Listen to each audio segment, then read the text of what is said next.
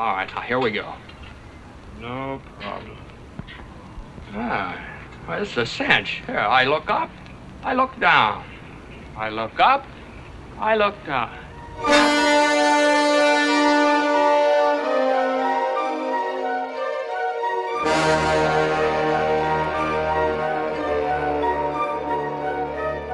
Olá, galera. Episódio especial número 50 do podcast Filmes Clássicos.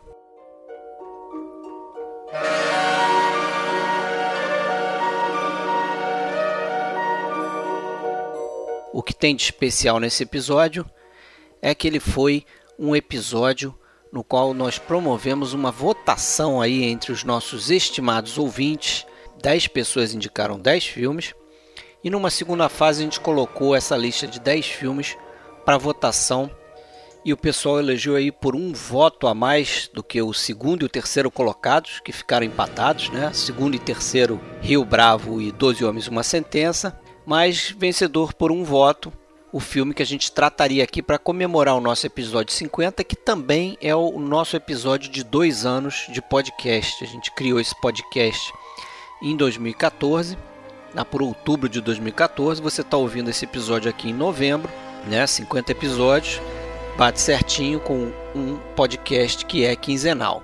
Mas eu não falei do filme, o filme eleito foi Um Corpo que Cai, curiosamente eleito aí pela revista Sight and Sound há quatro anos atrás como o melhor filme do cinema. Algo contestável, é claro, mas não deixa de ser curioso que a nossa votação, a nossa pequena votação aqui, tenha gerado também Um Corpo que Cai como filme a ser homenageado aqui pela gente nesse episódio número 50.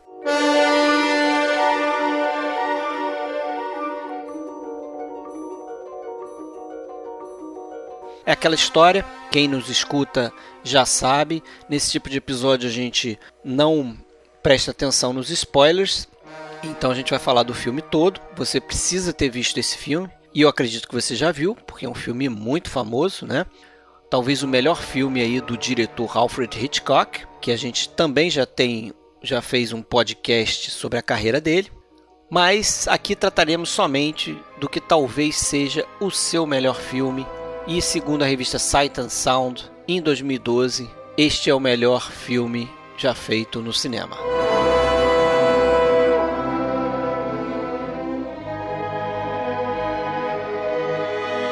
Se você quiser saber mais aqui sobre o que a gente anda postando, né, acesse a nossa página oficial www.filmesclassicos.com.br. Lá você encontra os links para as nossas redes sociais. A gente está no Facebook, no Twitter, também na Filmou. E no Facebook a gente tem um grupo que é podcast Filmes Clássicos.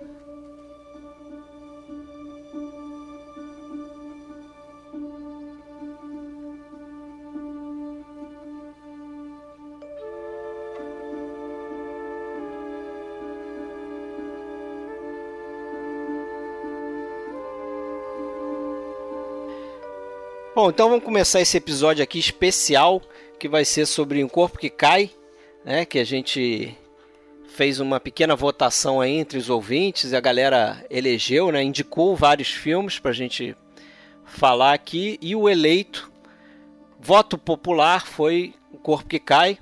Então, para fazer esse episódio aqui hoje, a gente tem, como de costume, Alexandre Cataldo. Beleza, Alexandre?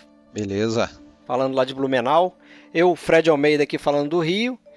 E voltando aqui, numa oportunidade especial, Sérgio Gonçalves, falando de São Paulo. Olá, pessoal. Beleza, Sérgio? Tô de volta aqui, saudades de todos. Isso aí.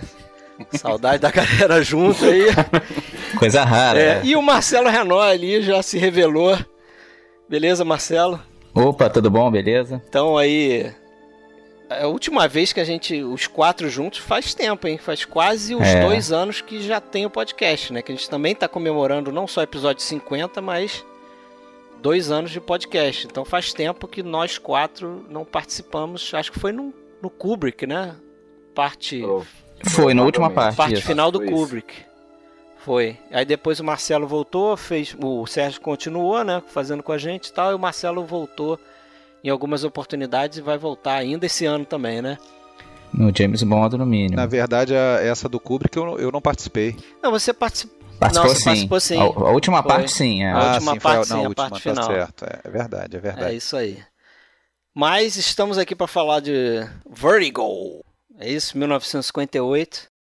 Que foi votado duas vezes praticamente, né? Pelo povo agora e na, na Sight and Sound tá em primeiro também, né? Primeiro desde... Tá escolhido mesmo, né? É, povo ama o filme. Desde 2012, né, que foi a última eleição, é. vai ficar até 2022, né, já que eles fazem de 10 em 10 anos, pelo menos até 2022 ele vai ficar lá como esse melhor o que, filme. Do... O que é bom, mas é péssimo, é. né, porque é uma pressão gigante. Não, não acho bom pro filme, não. Ah, não sei se vocês filme, acham né? isso. Nenhum filme deveria ter esse rótulo de melhor filme de todos os tempos, né? Porque. É. Até porque acho que não existe o melhor filme existe, de todos é. os tempos, né? É filme demais, é. Você pode falar, sei lá, esse é o filme, meu filme preferido do Hitchcock, desse gênero, né? Tudo bem, isso é. pode ser agora todo, o melhor filme de todos os tempos, é muito pesado, né? É, pesado e, e totalmente escabido. É um pouco até. Eu sempre falo, né? O pessoal pode falar o, o, a minha lista de filmes preferidos, os meus preferidos, agora nunca falar o melhor filme. É, me dá, um, me dá uma agonia só de ver essas, o título dessas listas, né? Quando vem assim, os 10 melhores faroés. Porra, como assim os 10 melhores? De todos os tempos. É, não, quem, quem os meus né? 10 preferidos, aí tudo bem, se a pessoa colocar dessa forma. Agora, o meu filme predileto, mesmo assim, escolher um filme predileto, né? É difícil, é, hein? É. Eu, é, meio, é meio patético, assim, Eu sabe? mesmo tenho tido cuidado, assim, até quando faço minhas listas, ou alguém pede, a gente, ah, quais são os... faz listinha de 10 melhores filmes, não sei o que, eu sempre tenho muito cuidado em, tipo, nunca mais eu coloco em ordem, Entendeu? 10 filmes que eu gosto, tá bom, são 10 aqui, mas tá fora de ordem, cara. Não, não dá para chegar, até pessoalmente, chegar e dizer, ah, meu filme preferido é. Isso é uma visão minha, né? Claro, cada um pode dizer o que quiser. Mas eu, eu acho até difícil para mim chegar e dizer, pô, entre os filmes que eu mais gosto, de apontar esse aqui. Nem sempre foi assim, né? Eu sempre tive, durante muito tempo, por exemplo, Lawrence da Arábia como meu filme preferido. Depois eu fui vendo que, porra, será que é? Será que ainda é? Tem tantos outros filmes sobre tantas outras coisas e, né? Esse aqui é um deles. Esse é um deles, esse é um deles. que eu ia dizer. Quanto mais eu revejo esse filme, cara, eu, eu mais ele cresce, mais ele né? cresce, mais você percebe detalhes. Depois a gente. Eu percebi coisas. Por exemplo, a gente fez um episódio. Fez a carreira do Hitchcock, né? Foi então a primeira carreira que a gente tratou aqui. Até, né, tá falando de 50 anos, a gente já fez alguns. E a gente falou no Corpo que Cai lá e tal. De lá pra cá, para fazer esse episódio aqui, eu já, eu já, vi coisa que eu não tinha visto ali, cara. Eu já tinha visto no Corpo que Cai várias é. vezes. Então é, ele não cansa de surpreender, assim. Não, isso aí, essa experiência de até de fazer o podcast nesses dois anos, é, tá, tá, tá obrigando muitas vezes a rever filmes, por exemplo, Cidadão Kane, para o episódio que nós fizemos, eu acho que eu revi filme mais cinco ou seis vezes. né? Porque tinha Só para quê? É porque tinha, não, é porque tinham duas ou três faixas de comentário e tarará, numa e, e, e até naquela época eu comentei, né, uma numa revisão você presta atenção na, nas atuações, na outra você presta atenção na questão da posição de câmera. E, então é um filme muito, são filmes muito ricos, né, que você quando revê é, sempre percebe alguma coisa a mais. Sete Samurais foi a mesma coisa. Então são filmes que já já conhecia bem, já tinha visto, mas para fazer o podcast ao rever até mais de uma vez, a gente sempre percebe e acaba crescendo. Agora, esse negócio de, de, o filme te toca, te impressiona, você considera como um grande filme, é natural quando você quando essa impressão está recente, a gente acha que é um dos melhores que já viu. Passa dois, três anos, até já começa a dar, às vezes, é, outros já vêm se sobrepor, né? Então, é, é, por isso que essa lista vai sempre variar, né? Vai depender do que você está vendo recente, não não existe uma lista fixa, é tolice, né? Falar aqui. É, tomara que a, lista, a minha lista esteja sempre mudando, né? Porque é sinal de que eu estou conhecendo é um coisas sinal, novas e, e, revendo filmes que de repente eu, eu não, não curti tanto, né? Mas vamos lá. É, independentemente se é o melhor ou se está entre os 100 e 200 melhores, é um, é um, é um grandíssimo baita filme. De um filmaço, né? E, não, e curiosamente, não é um filme que começou a história dele sendo um filmaço, né? Pelo menos na opinião de, de público e crítica especializada não era, né? Diferente se ele pegar um, sei lá, que o vento levou, que já foi um mega sucesso, vindo já de um livro que era um mega sucesso. Esse aí é, foi até decepcionante, né? Parece que até o próprio Hitchcock não gostou muito do resultado. É, achou que errou, por exemplo. Na, ele não foi muito bem de bilheteria, não né? Foi bem, ele achou que errou na escolha do James Stewart, que já estava velho demais pro papel, a Kim Nova, que não, não devia ter sido ela. Mas não era um filme que ele ficou absolutamente satisfeito né, com o resultado. E nem ele nem ninguém, é praticamente ninguém saiu elogiando muito. É, assim. ele, Passou meio. Eu acho que ele acabou sendo muito exigente, né? Muito autocrítico nesse caso. Que concorda aí até com a questão do, do James Stewart, né? Acho que ele é, não, não tá ruim para o papel, mas para no caso para a relação ali com a Kim Nova, que, que sei lá era quantos anos? 20 e poucos anos mais. É 20 para 23 mais por nova aí. que ele dá uma dá uma certa um certo incômodo. Aliás, já, já tinha acontecido algo similar, mais ou menos na mesma época com ele, né, naquele filme do Águia Solitária do, do Billy Wilder também, né, que ele interpreta o, o Charles Lindbergh, que tem a metade te, te, tinha a metade da idade dele quando fez o, o voo, né? É, já tinha discrepância então, de idade, né? É, Hollywood sempre teve esse, esse problema, né? De, de, de, optar por um. Esse problema, mas também figurão. era mais comum também, né? Hoje em dia é raro um cara da, da, idade dele, na vida real mesmo, ter caso com uma mulher dessa idade. Antigamente não era tão raro assim, né, cara? Eu acho que a gente tem que lembrar um pouco, esse é um filme de 58, né? É. A sociedade mudou. Agora, Hitchcock também tinha, tava recebendo pressão da, da Paramount para fazer um filme com o sucesso que foi o Homem que Sabia Demais, né? E eu acho que esse o Corpo que Cai é uma coisa, é um filme bastante diferente, né, cara? Não é aquele filme meio que de aventura, de espionagem, de, né, de meio de homem errado, como é o Homem que Sabia Demais. Não, é um filme muito mais denso. É um filme né? muito mais denso, é um filme que a gente, a gente comentou no, quando a gente fez a carreira do Hitchcock sobre o, o Homem Errado, que não tinha nenhuma gota de humor, mas esse aqui também não tem. Praticamente não tem. Se você. Se você um pouquinho com a um mid. Um pouquinho só. com a mid e no início também aquele negócio de I look up, I look down, I look é. up, I look down. Mas rapidinho ele, ele trata de, de cortar o é. barato ali, né? É, ele não tem aquela ironia, aquele, não tem, não aquele tem. humor leve em algumas partes, não tem É mesmo. um filme que, pô, carregado na, na, na, obsessão, né? Naquela história da obsessão. E eu acho, eu tive pensando nisso também quando tive revendo o filme pela enésima vez, de que talvez possa atrapalhar um, um pouco o filme se a gente olhar para o filme só como se fosse uma história de né? Vamos supor, o cara que, que tá pegando, tá vendo esse filme pela primeira vez, como o Marcelo colocou ali, ah, porque é o primeiro da lista, né? É, da o cara, vai de cara, o cara vai de cara. Aí começa a ver uma história que, porra, num, num primeiro. É, par, grande parte do filme, num dado momento, ele descobre que é uma farsa, né? Que a gente está vendo ali uma coisa que é uma farsa. Você é enganado junto com Você é enganado junto com, com o protagonista junto com o protagonista. E quando você espera que o filme vai é, é, levar mais tempo para te contar como é que essa farsa foi elaborada, ele vai lá e mete um flashback que revela é, o que, é, que só, aconteceu. Só um porémzinho. É só um porém. Até ali a gente não acha que tem farsa nenhuma. Não, a gente nenhuma, não acha não. que tem farsa nenhuma. A gente, a gente fica a confuso. Gente cai, a gente é, a gente é confundido. A gente cai. A na... gente é confundido. A gente acha que é aquilo ali. Mas no momento que a gente é, a gente sabe. Ali é que a gente descobre que teve que a farsa. Teve a farsa, exatamente. Ainda tem mais 30 minutos pro filme acabar, mais ou menos. Mais até, eu acho. Acho que mais do que isso até. Um pouco mais da metade. Então, assim, o que eu quero dizer é o seguinte: se você quiser ficar ligado muito no. Peraí, esse cara foi enganado? É, o que, que essa mulher, essa mulher que ele conheceu agora, essa tal de Judy, tem a ver com aquela outra, que é tão parecida, não sei o que. Se você entrar nessa de querer. É, é, descobrir o que, que aconteceu, o que pode ter acontecido entre os dois ali, entre as duas mulheres, o que, qual a relação de uma com a outra, você vai se decepcionar porque rapidinho ele vai te, é, né, mas, te mas entregar foi... a trama.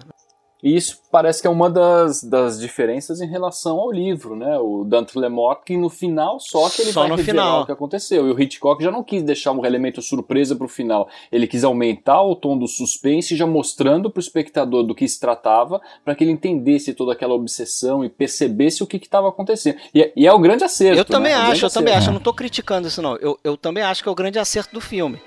E se você olhar, assim, meio que se despreocupar do que, que aconteceu na história, como é que o, o Gavin Elster criou aquela trama para jogar a mulher dele lá de cima, não sei o quê. Se você se desligar um pouco disso, ficar observando como o filme fica em torno dessa obsessão, como tem coisa repetida nesse filme, cara.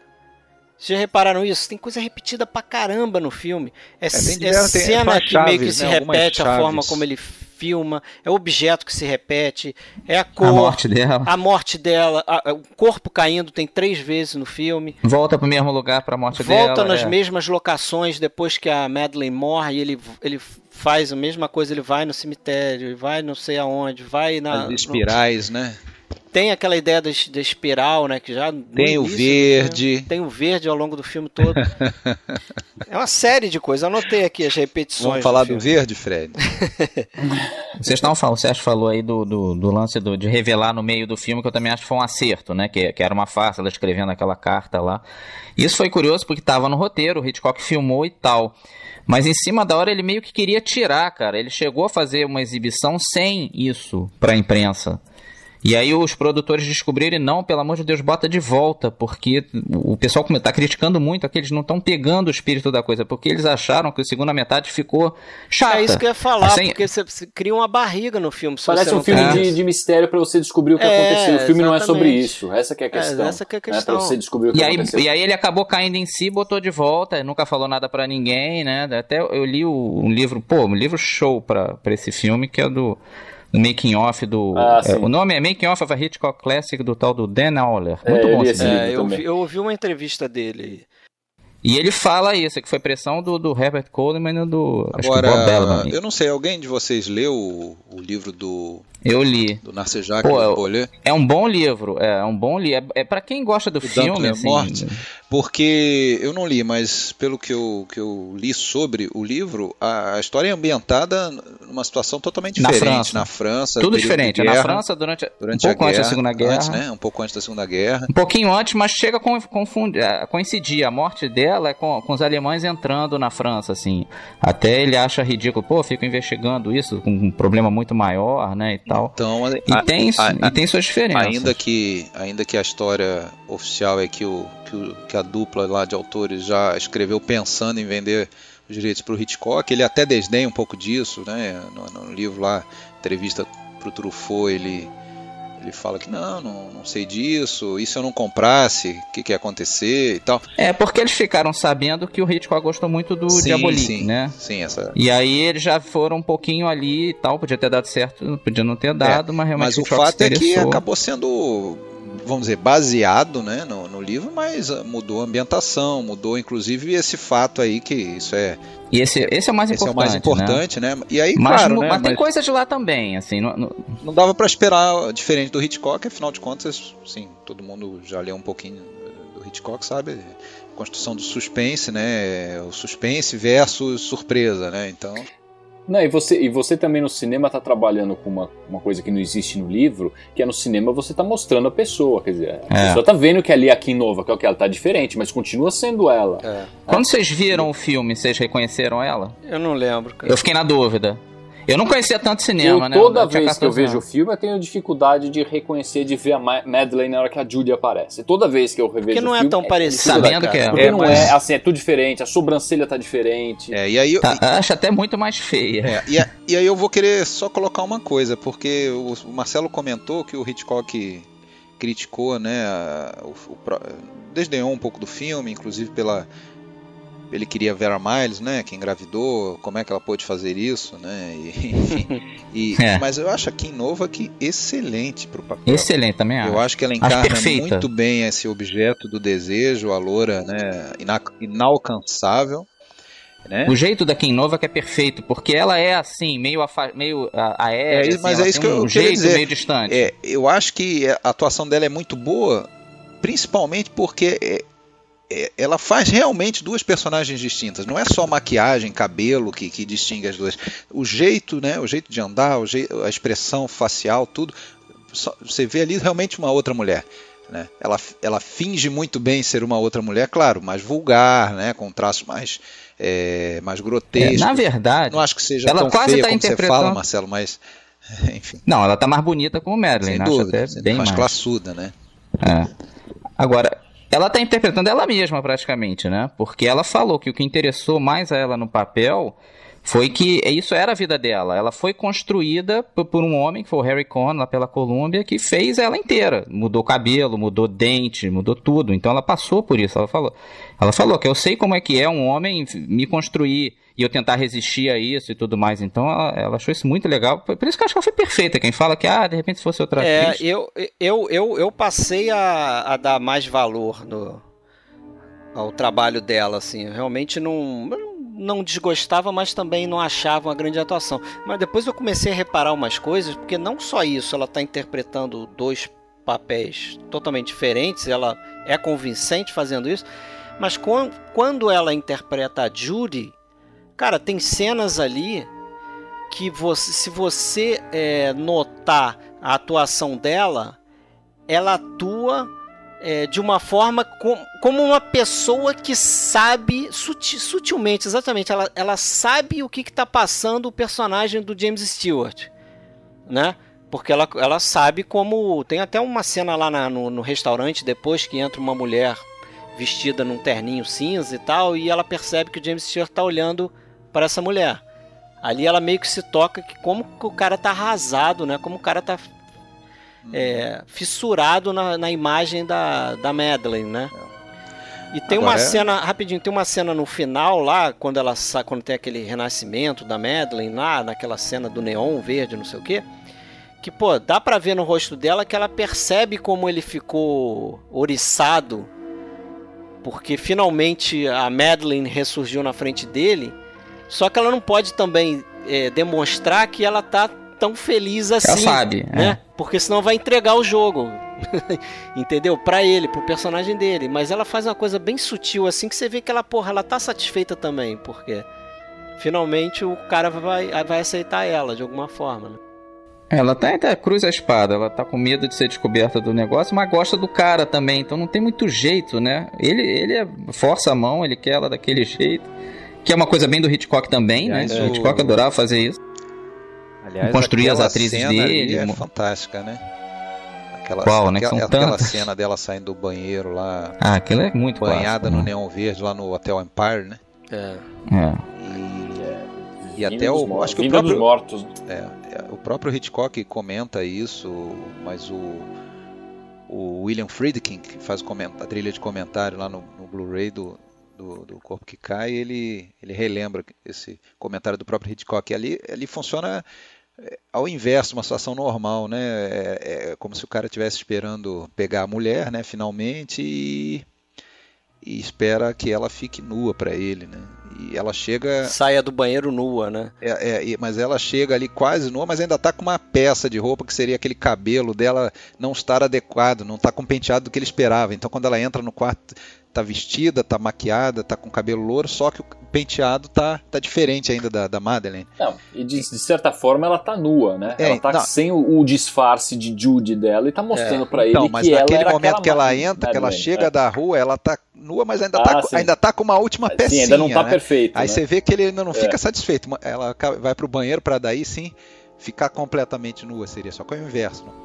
Sim, é. exatamente. É, é, é, e ela perfeita é que dá o êxtase nele. Você sente no olhar dele que, porra, agora. Agora Isso é sim. é uma coisa. Tem um zoom in, né? Quando, quando ela vai sair do banheiro, ele levanta da cadeira. Acho até que tem um zoom nele, assim, não, não, não tem? É, uns olhos não sei se tem um, um, zoom in, mas tem um plano dele que você vê na cara dele que ele tá em êxtase. Ele tá, é, tá emocionado. tendo um orgasmo ali quase. E o engraçado é que é o seguinte: se, se, se a gente for pensar o, o, o amor entre aspas, dele com a Madeline é totalmente baseado na imagem dela, né? Porque o próprio roteiro não deixa muita informação sobre quem é a Madeline. Né? A Madeline, quando eu digo, é a Judy interpretando a Madeline, né? Fingindo que é a Madeline, porque a Madeline de verdade é a mulher do Gavin a gente nunca, a gente nunca é.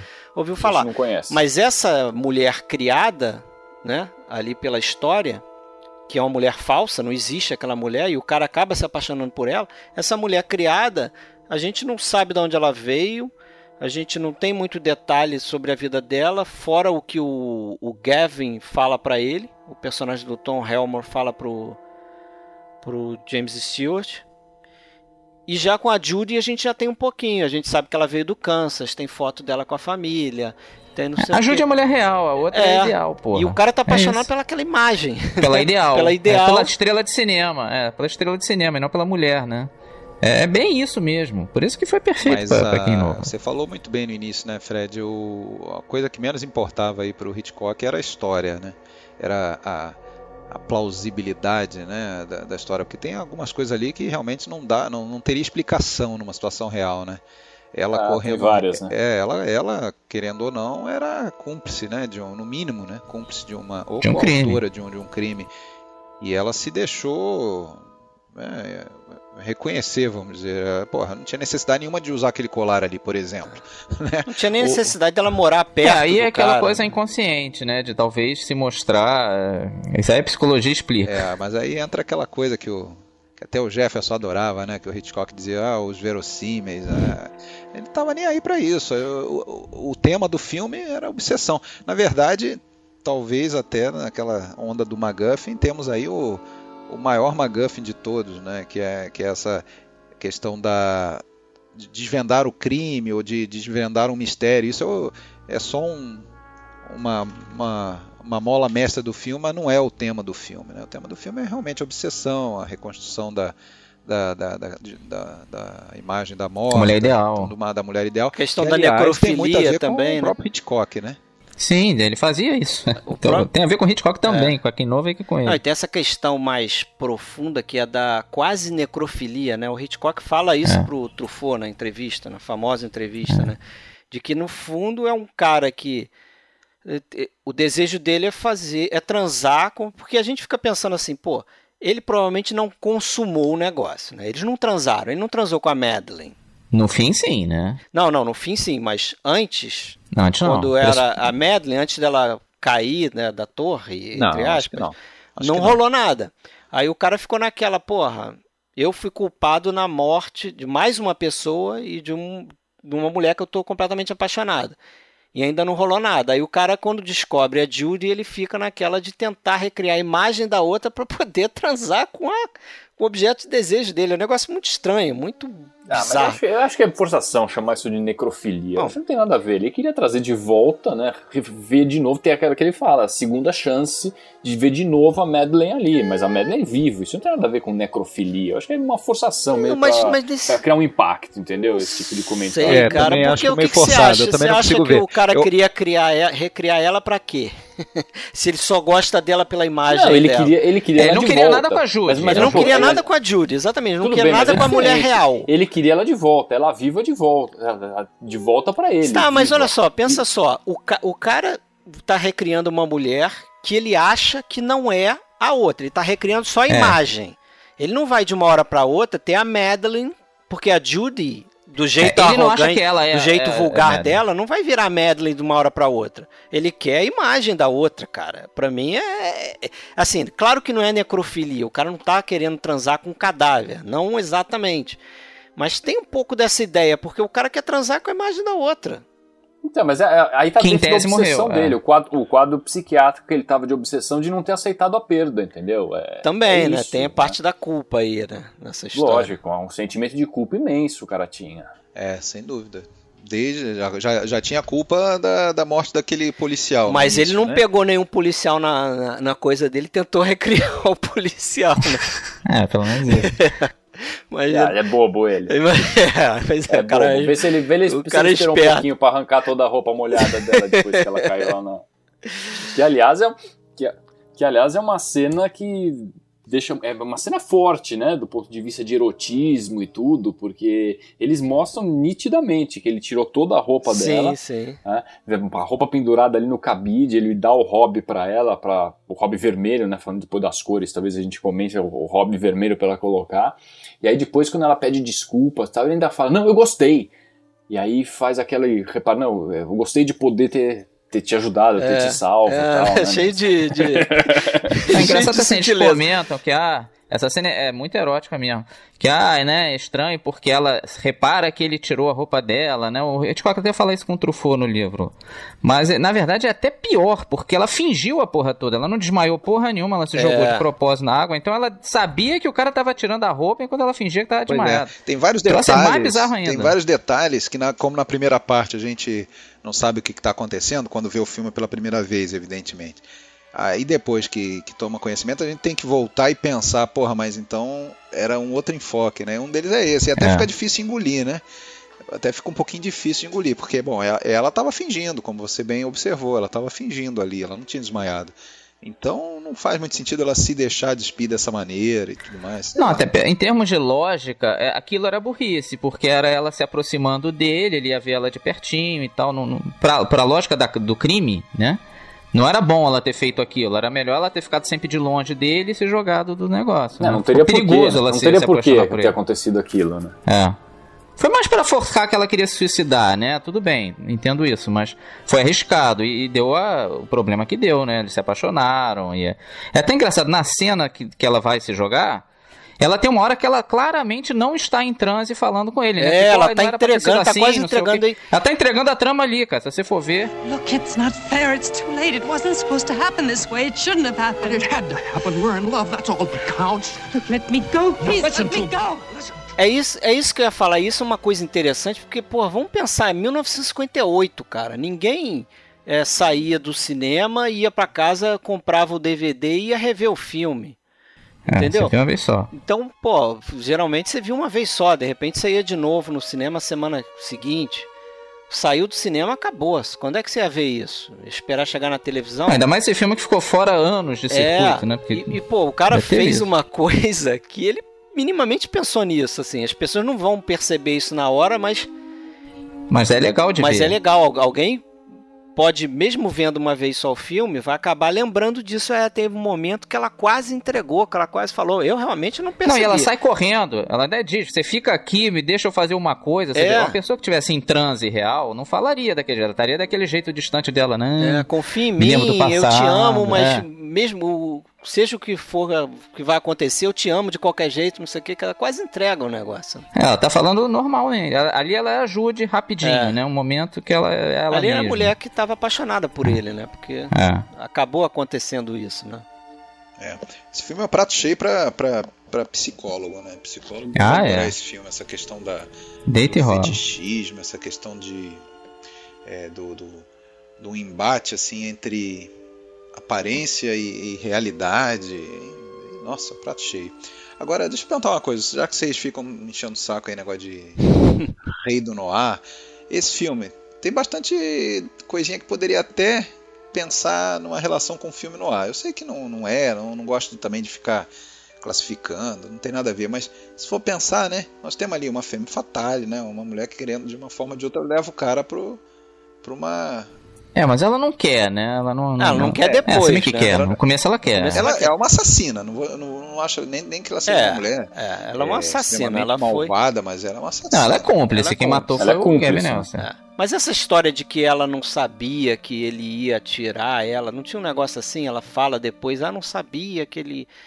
Porque no flashback ela dela. Fala, quando ela viu, ela gritou. É, no flashback dela, ela se assusta quando vê o, o, cara lá em cima com a mulher prestes a, a atirar, né? Pelo menos é assim que eu re relembro o flashback. Ah, mas ela achou que aconteceu pois o quê? Pois é, então, nunca engoli hum. muito essa história. Não engoli isso. Mas é. tem, tem, a, tem a, mulherzinha, a mulher boa, né? Que ajuda, que tem, ajudar, a que mídia. Tem a mídia. A Barbara Bel Guedes. Tem, tem o, o, Fall Guy. É, tem é, o Fall, Fall Guy. Guy literalmente, quase, né? É. Ele não chega a cair, mas... É. E todo esse universo ali de, de, de pesadelo, né? Esse esse, esse ritmo de pesa, tom de pesadelo assim, é. da, da, história. Isso tem muito a ver com, com o filme noir, sim. Mas claro, tem, já, tem muito a ver, mas já, mas... É, um, já é um passo adiante até, né? É, até de é. fatalismo, né? O é. cara vai se ferrar de um jeito ou de outro, né? Ele perde a mulher duas vezes, né? A, prim a, primeira metade é bem assim, parece que ele está dentro de um sonho mesmo, né? Tanto em termos de, de cena. Até filmado assim, né? Filmado. Tem, tem, tem, tem algumas, aquelas cenas lá do lado do cemitério e tudo. A trilha sonora, praticamente não tem diálogo, a gente nem ouve a voz dela, é uma coisa assim, parece que ele está num Ela é meio fantasma né? mesmo. Até tem uma é. cena que eu ia que eu ia perguntar para vocês, que é uma cena que sempre me causa estranheza, toda vez que eu vejo, que é a cena do hotel, daquele McKittrick hotel. hotel. hotel. Porque é. ele entra, aí você claramente vê que ela tá na janela, é ela ali, ela é. tira o casaquinho dela, não sei o que. Aliás, mais uma coisa repetida, porque depois ele vai ver a Judy fazendo a mesma coisa Também no fazendo. outro hotel. Aí ele entra no, no, hotel lá, que até parece a casa do Psicose, né? O, o Friedkin comenta lembra muito, isso, né? lembra pode muito até, a casa pode do Pode até ser, viu? Pode até ser. É, porque... o cenário dentro, né? Eles podem ter aproveitando. É, diz que, diz que era uma mansão antiga que tinha lá em São Francisco mesmo, que Não, mas eu digo o, os interiores. Uns três anos depois foi demolida. O, essa, o interior... O interior Parece a, ah, escada, a escada e tudo. Mas ele entra lá, fala com aquela atendente do hotel e a mulher diz: Não, hoje ela não veio. Eles vão lá para cima, tá vendo? Ela não tá aqui. Quer dizer, ficou uma, uma é, coisa. É o que as pessoas mais se perguntam. Meio é, de que... fantasmagórica, mas. Ah, e necessariamente a, essa recepcionista ela tinha isso. que estar na jogada, né? É, é. necessariamente essa recepcionista estava comprada pelo esquema lá, pelo. Pode ser, mas assim, game. no momento você fica naquela porra. Sim. Não, outra, não, a né? gente compra, a gente compra. Por onde ela saiu? É, por onde ela saiu? saiu pelo porque ela saiu por ela saiu pela janela, porque tem um hotelzinho daquele teria certamente uma escada para subir para descer pros ah, quartos. É. Era só se esconder em outro quarto ali. Né? É, uma entrada qualquer. É. Né? Não, mas ela saiu com o carro, o carro saiu. Então o Gavin é. pegou o carro e tirou o carro ah, de lá. É entendeu? É um negócio muito elaborado assim que me causou estranheza assim termos de filme. É inverossímil né? mesmo. É, de Depois filme. ainda levam a gente lá para aquela livraria e aquele especialista na história antiga de São Francisco dá toda aquela explicação. A gente, quando vê o filme a primeira vez, a gente acredita um pouco nessa, nessa a história. Que ela foi tomada pela morte. Da, é. da Carlota Valdez, essa coisa toda. A gente fica. É porque, é porque você não sabe para onde que esse filme tá te levando. Exatamente. Você não sabe o, o que esperar disso. É uma história de quê? A história da morte? É uma história o, de fantasma, o, realmente? O, Nessa cena Scott, do hotel que ela desapareceu, será que o James Stewart tava alucinando? Ele não tava vendo ninguém? Você não sabe o. Pois é, mas tá logo levando. em seguida, ou até antes, ele tem a cena onde ele vai na galeria e ele fala com, a, com o cara lá da galeria lá ele fala assim: "Ah, tá vendo o retrato que aquela mulher está olhando?" Aí o cara olha para lá, normalmente então. fala: "É o retrato de Carlota Valdez". Quer dizer, o cara tá vendo a mulher também. Então assim, não é um fantasma. E logo em seguida, ele acha o carro dela com a flor lá também. Então ele conecta os pontos para te dizer, não é um fantasma, mas tem uma cena que ele dá a ideia que como se fosse um fantasma. E tem um. Voltando aí, você mencionou a cena da livraria, não sei se vocês perceberam isso também. A luz. A luz. A luz é fantástica nessa, nessa cena, né? And she became the sad Carlota. Alone in the great house, walking the streets alone, her clothes becoming old and patched and dirty. And the mad Carlota, stopping people in the street to ask, Where is my child? Have you seen my child? O, a fotografia desse filme é do, do Robert Burks, né? Fotógrafo, a gente já falou até na. Fez vários do Hitchcock. Na, quando ele fez a carreira do Hitchcock, fez acho que 11 filmes do Hitchcock, fotografou é. vários. Os melhores filmes dele, fotografia do Robert Burks. E nessa cena, quando o cara começa a ficar a contar a parte sinistra da história da Carlota, ah, Sad Carlota, depois virou a Mad Carlota. A luz vai aos poucos diminuindo, diminuindo. diminuindo. É, como se, é como se naquele tempo, naquele curto diálogo que eles têm, estivesse anoitecendo mesmo ali. É, e aí o que é mais estranho, não sei se você reparou, luz, eles ficam quase na penumbra, aí eles saem da livraria, os dois, né, a Mid e o, e o Scotty. Aí eles estão conversando lá fora, de repente, lá dentro da livraria parece que acendendo um refletor, cara a luz acende de novo assim, forte. Claramente acenderam um refletor lá dentro. É artificial mesmo, e fica legal. Não, artificial fica legal e é uma coisa pensada, porque ninguém ia fazer isso errando e depois ia deixar foi, não, lá. Foi pensado, inclusive, da, ele, isso aí foi feito em estúdio, né? É. Essa, essa livraria é, é retroprojeção que a gente vê fora, as pessoas passando. Aliás, ele, ele usa muito isso, né? Essa, essa retroprojeção. Aí até as cenas que você fica é pego de surpresa porque você não imagina que em algumas cenas ele usaria isso, como aquele beijo deles no quarto, né? É. Você só percebe que isso está acontecendo quando aparece a, a carruagem lá, os cavalos. É, eles estão numa plataforma, né? É, você acha que a câmera tá rodando ao redor São deles, eles na verdade não, né? Na verdade eles estavam rodando junto com uma, uma tela em, com retroprojeção e eles estavam rodando uma plataforma. Parece até que o James Stewart chegou a cair, se machucou em uma é. das tomadas e tal.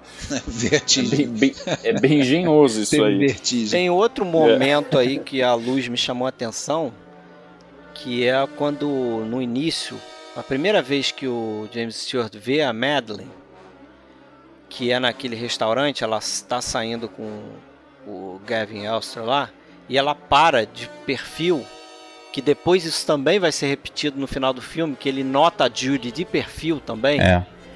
Naquele momento que ela para de perfil e tem um close dela de perfil, a parede meio que dá uma pulsada.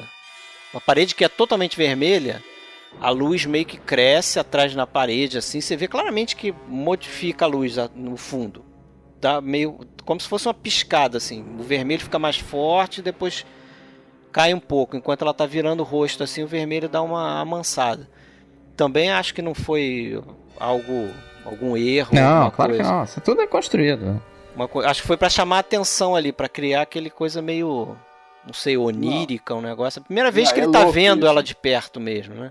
Não, ele gostava de ter controle total sobre essas coisas, né? Tanto que esse restaurante Warnes foi construído também, é, também não é em locação. Restaurante não, e é igualzinho. Ele, é. É, e, ele, ele... e parece que o, o Hitchcock, a alma, tinha uma casa ali perto e eles frequentavam muito esse Ernest, né? O de verdade. Era um restaurante assim que o casal sempre ia, entendeu? Aliás, assim, né? A cidade de São Francisco é um quase um personagem desse filme, né? Tipo, tá muito viva, assim. Ele fez é, questão a cidade, a cidade de colocar. São Francisco já, já, é uma cidade muito peculiar, né? É. Por todas as suas é diferenciada, né? É. Trabalhar com isso da acrofobia, muito cinematográfica, cheia mesmo, de, cheia de ladeiras e tudo. Se ele teve essa ideia de um dia fazer um filme usando São Francisco como cenário, quando teve acho que a premiere do lá do Pacto Sinistro, Isso, né? foi, que, foi. Foi em São Francisco, ele teve a ideia, olhando a cidade, e falou, ah, gostaria de fazer um filme aqui, acabou sendo esse, né? É, aí Mais uma coisa que mandou deu certo. muito bem, né, ele coloca filme. vários pontos da cidade ali no, no filme, né? Enfim. Golden você, Gate, claro. Você né? visitou, né, Alexandre, alguns desses pontos aí? Ah, pois é, não tinha como Tem não, um né? tour, né? Naturalmente você já passa por vários ali quando você vai turistar em São Francisco, né? A própria ponte ali, aquele, aquele local onde eles passeiam, é, uma na frente ali, eu acho que é o Palácio de eu sei é, qual é, eu não sei o nome. Palácio é da Legião de Honra, né? Palácio da Legião de Honra, o museu onde ela vai ver o, o quadro da Carlota, tudo isso aí é, são pontos bem o hotel, centrais, o hotel existe. Ah, e o né? Hotel Empire existe o hotel, até hoje. O né? hotel mudou de nome. E né? o apartamento dele também. O, o apartamento do, do, do, Scott também. E o Chris Marker, que fez o La GT, que é claramente influenciado pelo Corpo que Cai. Ele, ele alugou, cara. Ele é tão fissurado no filme É. que ele alugou. Eu passei, é na, é na Lombard Street, né? Esse, essa, a casa do, do, do Scott no filme, na Lombard Street, né? Que é, É a famosa. que é uma lá da- famosa lá e tal, daquela ladeira. E daquela E ladeira você, você observa a Coit Tower lá e tal. Só que pela janela do Scott era tudo pintura ali, né? Não É, tinha- não tem aquele farol. É, Que, ali- aliás, aquele Hollywood. farol seria de onde ela se jogaria inicialmente. A ideia A White inicial Tower, né? era ali, né? É. Que não fica ali. É. Essa coisa de São Francisco é muito contribuição do Samuel Taylor, né? Que é o- um dos roteiristas do, do filme, o outro é Alec Coppel, que tem os créditos. Porque esse Samuel Taylor conhecia muito São Francisco, né?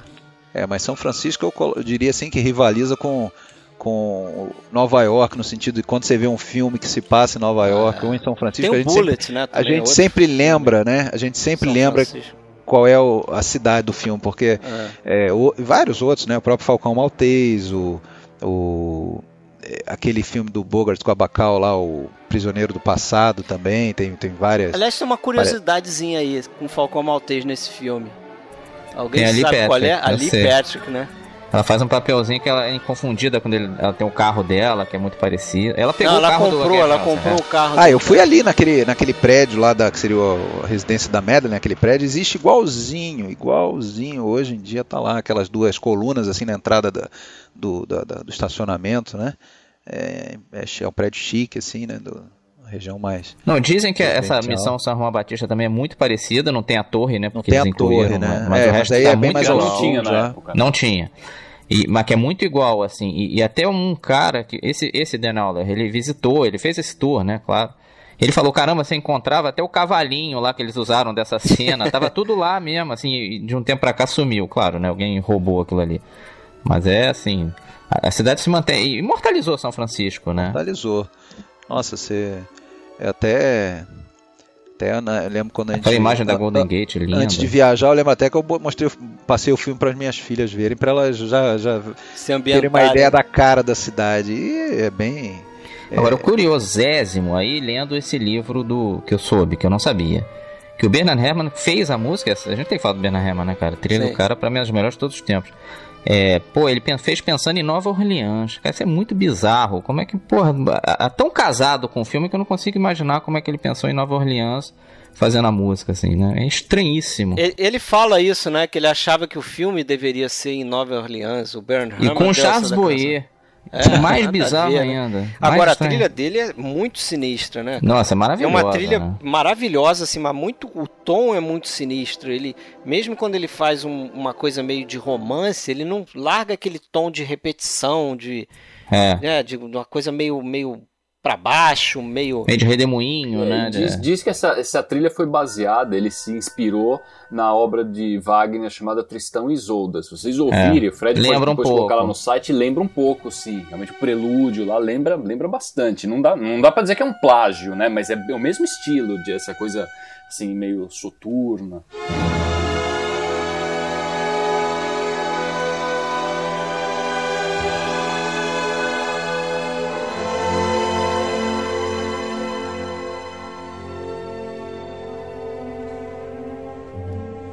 Que o pessoal comenta muito é que ele, ele fugiu um pouco dessa, dessa tradição da, da, da, música sinfônica de, de ter um tema que vai se repetindo, repetindo, né? Em, ao longo da música, né? A música é toda meio, é, ela, ela, ela vai é como do, de um pesadelo, assim. Ela, é, são aqueles acordes suspensos, né, acordes né, que suspensos não, não que não concluem, é. exato, isso aí. Agora, é, você falou do Bernard Herrmann, né, Marcelo? Porra, é, tem que lembrar que realmente nessa, nessa época o Hitchcock tinha uma, uma patota ali de colaboradores e, e, ele era fiel, né? Quando dava certa parceria ele mantinha, já falou do Burks lá, do Herman, tinha Edith, Edith Head, né, no auge. Figurino, né? E, porra, e o Saul Bass também ali, né? O pessoal comenta pouco questão do, dos créditos de abertura. Fundamental. O, o, a ideia de usar um rosto ali no, nos créditos de abertura foi até do Hitchcock, mas o resto é tudo Saul Bass. Saul Bass, porra o cara foi fundamental, assim, pra. Pra essa já abertura... começar no clima, né? Já, é, já começa essa abertura lembra depois o estilo que eles adotaram no, na série do 007, vocês não acham? Ah, Sim, o depois, né? claro. De você usar rostos e assim algumas coisas gráficas e é. tal. Não sei, sempre sempre lembro disso quando. Para quem para quem não para quem nunca deu atenção, ou nunca prestou atenção, porra, dá para dizer que antes do Salbez a abertura de filme era sempre aquele livrinho abrindo, ou então as letrinhas passando, e não acontecia é. nada. Era a hora do cara pegar a última cerveja, a última pipoca e fazer o último xixizinho, não tinha nada para assistir.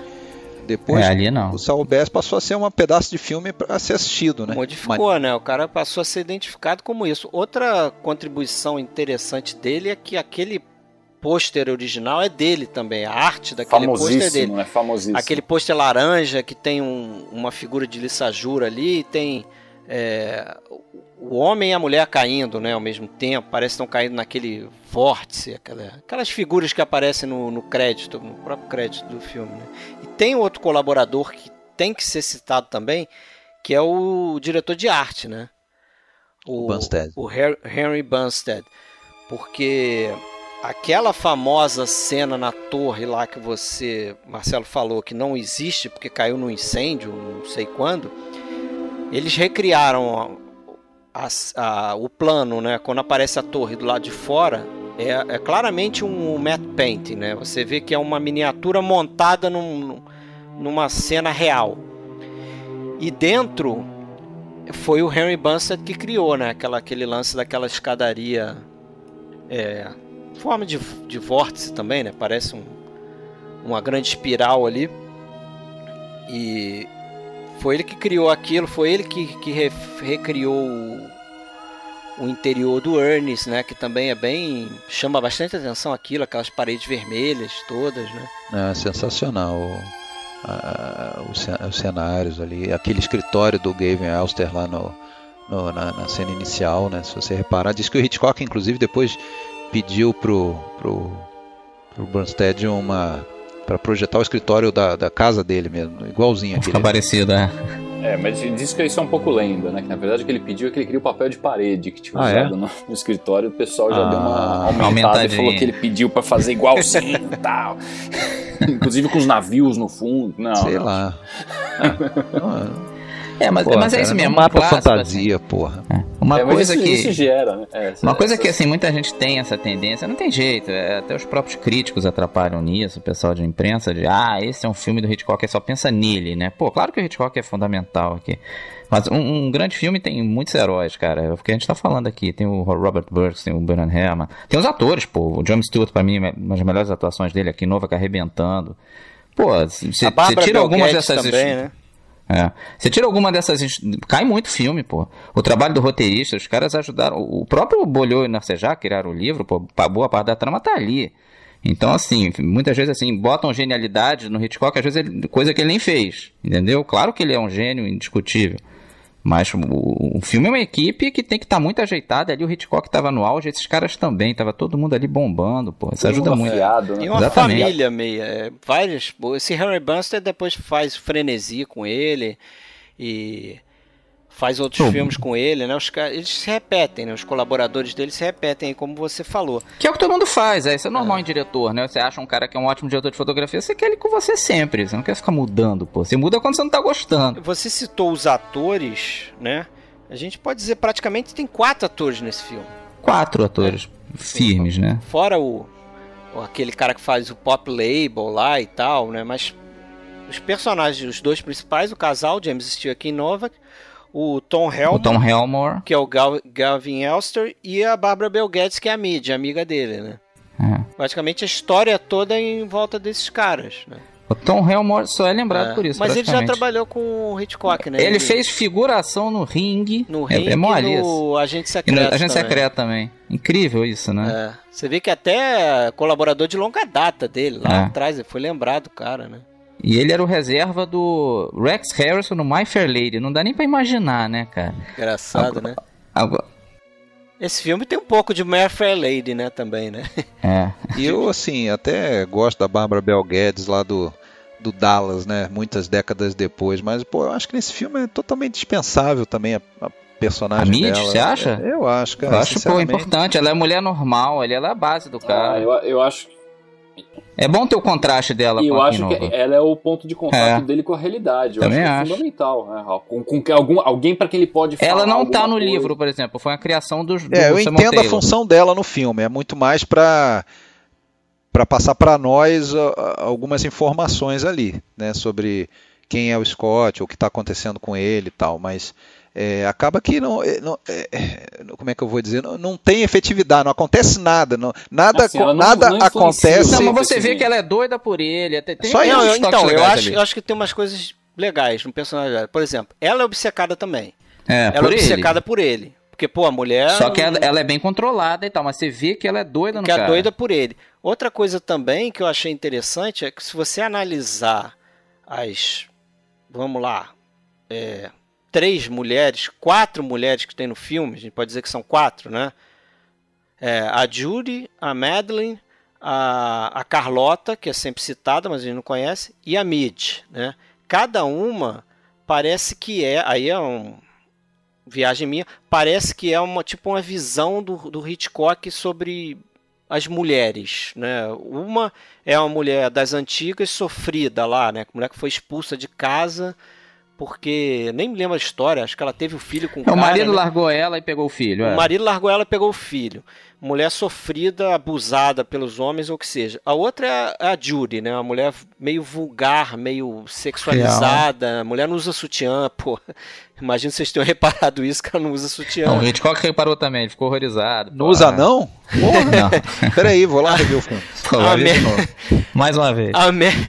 a Madeline é aquela loura do Hitchcock, né? Mulher é. fria. Inalcançável. Inalcançável, mas tem uma certa um certo um fogo nela também, um, é. um, mistério. E a mídia é uma mulher moderninha para a época, porque a Mid ela mora sozinha, ela, ela trabalha, que provavelmente não era uma coisa normal na época dela, as mulheres eram donas de casa, né? Naquela época. A mulher trabalha, ela, ela recebe homem no apartamento dela, porque o, o, o, Ele sobe lá. O é. Scotty tá sempre subindo lá no apartamento dela, é um amigo dela. Pô, imagino que isso em 58 ia ser um negócio ousado, né? E tinha sido noivo dela. Tinha sido fala, noivo dela. É uma mulher independente, né? A mid simboliza a alma, não? Será? Eu acho que ela é a realidade. Não, acho que a alma Revel, é, é, pode ser. Tô, tô falando da visão do Hitchcock, pode né? Pode ser, pode ser. Que a alma não seria não, não conheço, vulgar. Não, e também não seria aquela loura idealizada por ele. De jeito nenhum, é. Mas era a base do cara. É, até é uma coisa curiosa, né? Como que a alma lidava com isso, né? Com essa. Como a mídia, eu imagino, né? Daquele jeitinho, com aqueles olhares, né? Aquela Sempre tipo, do lado de novo. Tem várias fotos, né? Tem várias fotos da vida das filmagens ali que a gente vê ela meio atrás, assim, né? O tipo manjando, com a, com a né? loura do lado e, ele, e ela atrás, assim, meio que. bem, bem coisa do filme. Bem... É. bem, é bem a vida dele mesmo, é, é. é. Com certeza ajuda, claro. Eu acho que foi o filme que ele mais abriu ali o coração dele. Né? Foi, né? e esse filme tem um pouco a ver com o Mary Rose, que foi uma peça de teatro que ele viu nos anos 20, que ele ficou obcecado. Curiosamente, o escritor é o James Barry que fez o Peter Pan, né? Até bizarro que não tem muito a ver. Mas é, é uma peça até difícil de achar, não consegui achar, cara, pra ler. Mas apesar disso tudo, aquele famoso discurso lá, quando ele recebeu aquele prêmio lá, da, é, ele tem aquele agradecimento a, a, quatro pessoas, lembra? Vocês viram isso, né? Sabe o que, que eu tô falando, né? O Fred depois vai colocar o vídeo na galeria, então. Aquele que ele já tá bem velhinho. Bem velhinho, ele agradece a quatro pessoas. Eu ah, não é posso citar AF, todo né? mundo. Da América Film É, eu não consigo Salute, agradecer todo mundo, eu vou agradecer só quatro pessoas. Uma foi a minha co-roteirista, outra foi a, é, a minha companheira, outra foi a mãe dos meus filhos, a outra não sei o que. Todas elas é, são a alma, não sei o que. Pô, eu acho aquilo bonito pra cacete, cara. É. Vindo dele, né? Que, pô, né? tem altas histórias aí que. é, ele, ele, não era fácil, né? É. Mas o, eu tava falando, esse filme tem um pouco do, do desse Mary Rose. Que ele sempre quis fazer o Mary Rose, até engraçado que ele ficava porrinhando isso. E o pessoal da Paramount fez um contrato com ele: ó, você pode fazer o que você quiser, mas não pode ser a porra do Mary Rose. Mas ele botou uns elementos disso, porque é uma história fantasmagórica de uma mulher que some, aparece, tem um pouco a ver com um corpo que cai. Ele até ele conseguiu um disquinho raríssimo desse, dessa peça, mostrou pro Baron Hammond. Eu nunca escutei essa música, mas deve ter ajudado um pouquinho. Então, ele meio que realizou um sonho, fez um Mary Rose disfarçado ali dentro do corpo que cai. E realmente ficou bem interessante. E como que seria um, um remake, hein, do Vertigo. Qualquer ah, hora não é um imbecil. Não, alguém pode Qualquer hora é um aí, imbecil. Ah, de certa forma, isso já foi feito, né? Com outras versões. Por exemplo, tem a do Brian de Palma, dublê de corpo, que é uma mistura já é, tem um pouquinho. com um corpo, um corpo que cai. E é um bom filme, eu acho. Eu gosto desse. Um filme, filme que eu acho que pô, é, eu adoro, é melhor do Terry Gilliam, é o, Os Doze Macacos. Que é uma bela homenagem pro, pro Corpo que Cai, cara. Tem, tem o lance dele voltar no passado. Nossa, aí. eu vi há muito tempo, não me lembro nada. Não, mas a Madeleine Stowe. Eu no cinema curioso, esse. Tem o nome da atriz, né? A Madeleine Stowe. Ela, ela, ela, ela, depois ela pinta o cabelo de louro, porque ele não reconhece na Madeleine Stowe a mulher que ele tinha das visões. Então é muito legal. Ah, Ainda é, usa a própria um música disso. do Berhan Herrmann. Quem gosta do Corpo que Cai tem que ver os dois macacos. Então, tem, tem gente que acha que até o ano passado em Mariambá tem uma coisa dessa ideia de repetição, de, de né, ser um negócio meio elíptico, ficar e até a questão da música também no ano passado Mariambá lembra um pouco às vezes a música do do Bernard Herrmann para essa trilha, né? Seria uma coisa bem mais é, não é uma adaptação, mas é uma uma inspiração bem mais é, solta, assim, né? Livre. Talvez referências, né? Uma referência, é isso. Não, referência, e outra referência que a gente não se toca é do Rebeca, cara. O Hitchcock até falava isso durante as filmagens. É verdade. Tem um pouco do Rebeca, porque tem uma mulher que já morreu, que é uma influência ali na casa. A... E no Rebeca é o contrário, porque é a mulher que quer se aproximar da Rebeca para agradar o marido e ele não quer que ela faça isso, ele fica resistindo, né? Então ficou, tem essa, esse paralelo aí que muitas vezes não se toca. Que é um pouco parecido, sim. É uma mulher que a gente nunca vê, que é um fantasma dentro da casa, né? Do casal ali. E, e esse final, né? Um final absolutamente fora dos padrões hollywoodianos, né? aquele final até hoje, assim, você vai mostrar para alguém que não conhece, não sabe como a história vai terminar, ele te deixa completamente pega sem chão, de surpresa, né? pega de é, surpresa. Você fica sem chão a segunda assim, vez, né, cara? A prime... É uma segunda, a primeira vez você já, já, Porra, já te é. deixa desnorteado. Fala, mas e agora? E agora? Como é, assim? que a gente lembra. A gente falou isso no, no, na análise do Hitchcock, mas a gente pode falar aqui de novo. É. Que a gente, é o que acontece em psicose também, só que ele fez psicose, antes, né? Você, Exatamente. pô, cara, cadê o meu filme? É, é, morreu a mulher. Nesse, nesse, ele faz, nesse ele faz duas vezes isso. É. Na segunda vez que ele faz, acaba o filme. É. E acaba ali. E fica, tá, Acaba ali. ali nada, na verdade, nada, nesse né? filme ele não, ele, ele, não mexeu na, ele não mudou do livro pro roteiro para trocar a surpresa pelo suspense, não. Ele, ele, ele criou o suspense e manteve a surpresa também pro final. É, no final, o final do livro ele, ele estrangula. É, é isso. É. Ele, ele que acaba matando. O livro né? é mais. É, o livro não tem o personagem da Mid, né? Tem, a trama é bem parecida, mas o que muda no livro, por exemplo, o, o a, a, trama do cara dá errado, porque o personagem que seria o Score não fala pra polícia do negócio. Ele se acha um fracassado por ter deixado a mulher morrer, né? Pela vertigem dele e tudo. Ele não reporta, ele dá uma de João sem braço e volta pro cara que seria o Gavin Nelson e fala: Não, eu perdi o traço, perdi as pistas dela, ela sumiu e tal. Então acaba que a polícia começa a investigar o cara, mas aí começa a invadir. Eu acho que o filme deram uma boa melhorada nisso. E ele é mais dark, fica o cara, ele acha num cine jornal do De Gaulle, visitando Marcelo, ele vê a, o que seria a Madeline, né? a única personagem que mantém o nome é a Madeline. Ele vê ela assim, ele reconhece, porra, é ela. E aí ele vai atrás dela, encontra ela em Marcélia, que ele era um detetive também. E, e, ele fica o tempo todo apurrinhando a mulher. Não é você, não é possível, só pode ser você. E o caramba, ele chega a ver também o colar. E ela fica, não, não, não. Ele, ele tanto aborrece a mulher que ela acaba entregando e tal. E aí no final ele já estava secado. Ele acha que a Madeline realmente incorporou na, na pessoa. Ele, ele pirou. E aí ele estrangula a mulher dentro dessa loucura que ele não aceita que ela se, não seja Madeline.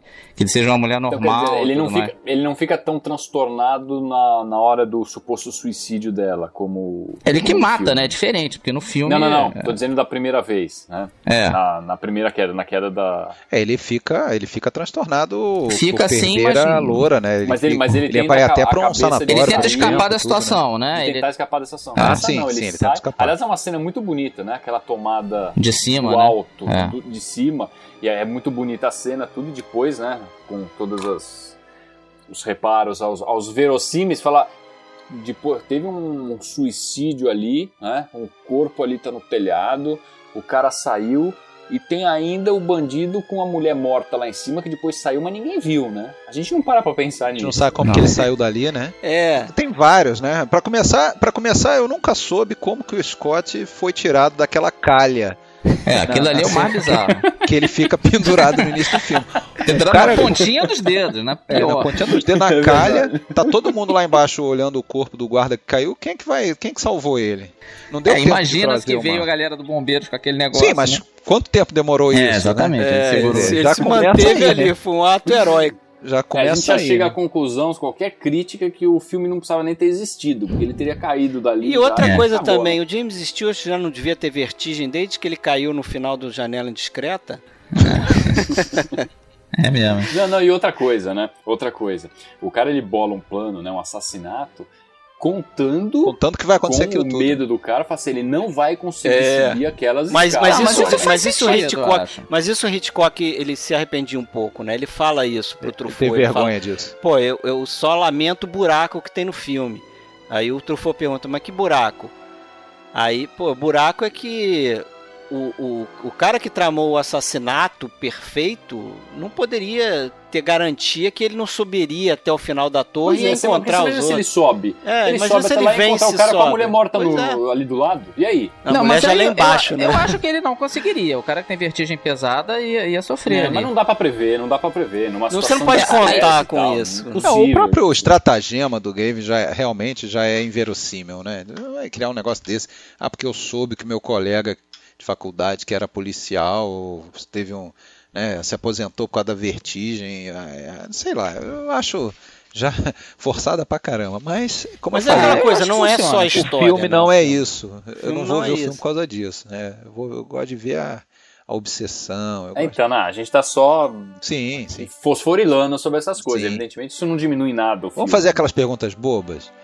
A gente já falou no início do episódio que não, não sei se é o melhor filme do, do, do todos os tempos, se não é, mas e do Hitchcock? Quais, quais que vocês colocam no mesmo ah, nível esse, aí? Esse, esse é o meu preferido, eu acho. É. Esse é o Psicose meio empatado. É, eu também, Psicose, também coloco dessa forma. Sei. Eu acho que eu empato ele talvez com Janela Indiscreta. É, tanto filme também, né? Às vezes quando eu assisto Janela Indiscreta, eu gosto mais da parte do visual. Atualmente eu, eu prefiro mais... um pouco mais esse. Esse é um filme mais rico, é, sem é. dúvida, né? Mas é o Janela Indiscreta é rico pra caramba também, né? É aquela coisa, se você tivesse que mostrar para uma pessoa, né, um filme só para mostrar o que é o Hitchcock, é esse filme, né? Eu acho. Que... O, o corpo que Eu acho que eu mostrava Psicose. Eu acho que Psicose, psicose é, conquista mais a pessoa moderna, eu acho. Mesmo sendo preto e branco. É, talvez, mas esse filme aqui acho que conquista também, cara. Não, eu conquista. acho que resume mais o, tudo, tudo que tem de Hitchcock nele, eu acho que ele resume mais até do que o Psicose. É, e ele não tem muita rebarba, assim. Não, ele é, é perfeito, né, cara? No, nessa coisa que a gente falou do roteiro, né? Até por essa mudança que o Hitchcock fez em relação ao livro, você não tem uma barriga. Quando você acha que vai ficar uma história meio esquisita, ah, porra, o cara vai se aproximar de uma nova mulher, aquele romance, que merda. Aí ele vem com aquele flashback e você diz, caraca, e agora? Tipo, quando é que o personagem do, do cara vai descobrir? Porque uma hora ele vai descobrir, né? A gente só não sabe como. Pressões, né? é. O que, que vocês é, acham? Faz, faz... Falei, falei. Não, não, ele faz, faz o flashback e ela quase conta, né, pra ele numa carta. Ela chega a escrever a carta é, ela tava, rasga, né? É que ela ia embora, né? Ela ia se mandar. I want you to have peace of mind. You've nothing to blame yourself for. You are the victim.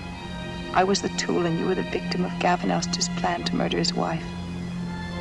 He chose me to play the part because I looked like her, dressed me up like her. He was quite safe because she lived in the country and rarely came to town. Chose you to be the witness to a suicide. Aquilo é um recurso que eu geralmente não gosto muito, não é um recurso tá para é explicar pra gente, né? E depois vai lá qual foi o, exatamente o, o plano e tudo, né? E aí depois vai lá rasga a carta, tipo, eu nunca escrevi uma carta e depois no final falei, ah, não vou mandar essa carta. É, mas era uma carta que ela se incriminaria, né? Não é, é uma cartinha qualquer, né? Mas mudou muito rápido, assim, de, de opinião. Agora eu ia é, perguntar, que... o que, que vocês acham da, da freira? A freira é moralidade total, né? A cara? freira é chegando como se fosse a morte. É a morte, né? Ela, ela, ela, a Judy achou ali que era a morte, né? Eu não sei, teve uma. É, é moralidade tomou um susto, total. Se assustou, se assustou. Crimina... Tomou um susto. Mas, é. mas voltando a, a, a, pessoa que não tá, não conhece a obra do Hitchcock, não está acostumada a ver filme antigo e tal, você acha que a pessoa vai achar aquilo forçado e vai o final é um pouco abrupto, tá? A primeira vez que eu vi, eu não gostei tanto, não. Hoje em dia eu tô acostumadíssimo e tal, mas é, eu reconheço que eu achei ele um pouco abrupto demais. Não sei se é vocês abrupto, porque mudam, mudam as nuances ali, né? Ele tá putíssimo desde a hora que descobriu a, a, a farsa, né? Ele tá, ele tá puto, tá, tá brigando com ela, ele arrasta ela lá para cima, não sei o quê. Mas quando chega lá, ela meio que ah, não sei o que e tal, e, e, e, eles se abraçam, então parece que vão se reconciliar, né? A gente acha que vai acabar tudo bem. Né? A, re, a redenção vai ser. E acho que acabaria, né? Se ela não Conjunto, cai, eu acho que. É. Qual será que era a intenção dele real de levar ela para lá? Pois é, e a gente fica sem saber. A gente Você acha que ele saber. queria matar? Não, é. Eu, eu, eu, não. Por que levou ela para lá? É, ele diz que ele vai ver. Ele, ele, ele tá meio que. Ele tá meio que reconstru... reconstruindo a cena do é. crime, né? Que aí seria mais difícil dela negar, né? Ela poderia é, ficar mentindo. Mas eu não vejo ele de forma nenhuma querendo matá-la, não. Só se não, também acidentalmente, não. né? É, também não. Também acho que não. Até foi, né? Até é, acidentalmente foi, que foi porque ela levou ela lá para cima à força, né? Ela acabou É, caindo, de novo ele ficou pagando o pato é. com a culpa, e né? o que que acontece com ele depois, hein?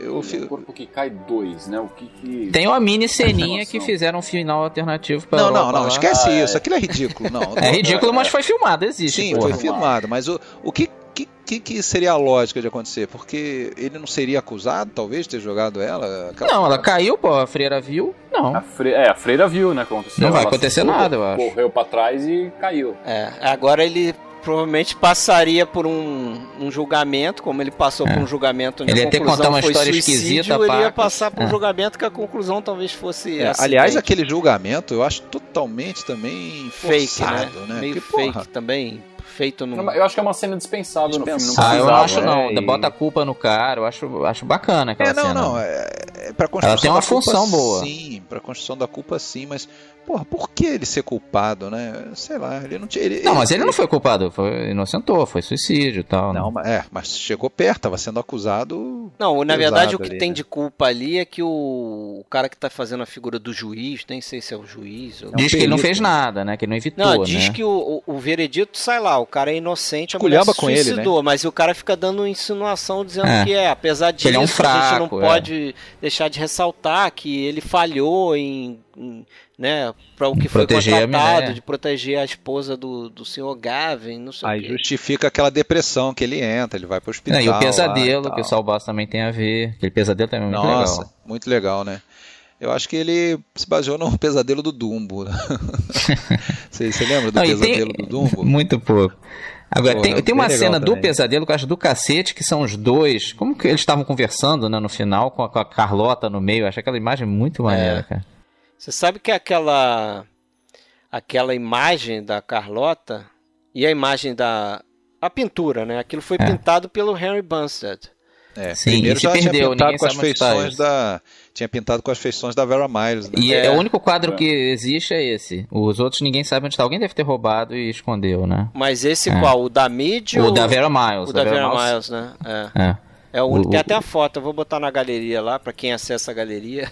Acho que é, a Vermont fez, fez, fez foto de figurino, ela ia fazer é, mesmo tem o filme. uma fotinho também para esse. É, mas eu acho que ficou melhor aqui em Nova. Ficou, sem dúvida. Apesar de que eu gosto da Vera Miles, mas ficou Também, mesmo. também gosto, mas, porra, acho que... É, a gente não sabe como teria sido o filme com outras, né? Falaram em. Parece que tinham pensado em Lana Turner, diz que a Audrey Hepburn teve, manifestou interesse em, é, em em representar Madeline, é. mas enfim. Lendas. Ah, outra, outra, para não dizer que não falei, outra relação que ele tem, além da com Rebecca, outro com Hitchcock é a própria psicose mesmo, além dessa ruptura do meio, da morte, e a morte da atriz principal, né?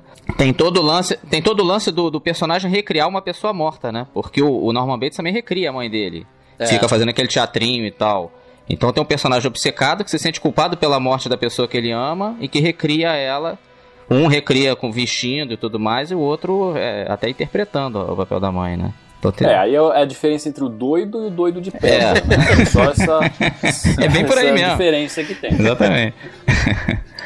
Agora, vocês, você, quando ele fica vestindo ela mudando, vocês torcem por ele? Eu, eu torci para ele conseguir, para ele chegar lá. Eu, e, é, e, isso hoje em dia é visto como extremamente machista, né? Tem gente que reclama não, do filme disso. é totalmente machista, é. né? No, no, no, eu acho que no fundo essa obsessão dele é uma coisa que o Hitchcock tá meio que dando o braço a torcer, fazendo autocrítica, né? É, é isso mesmo.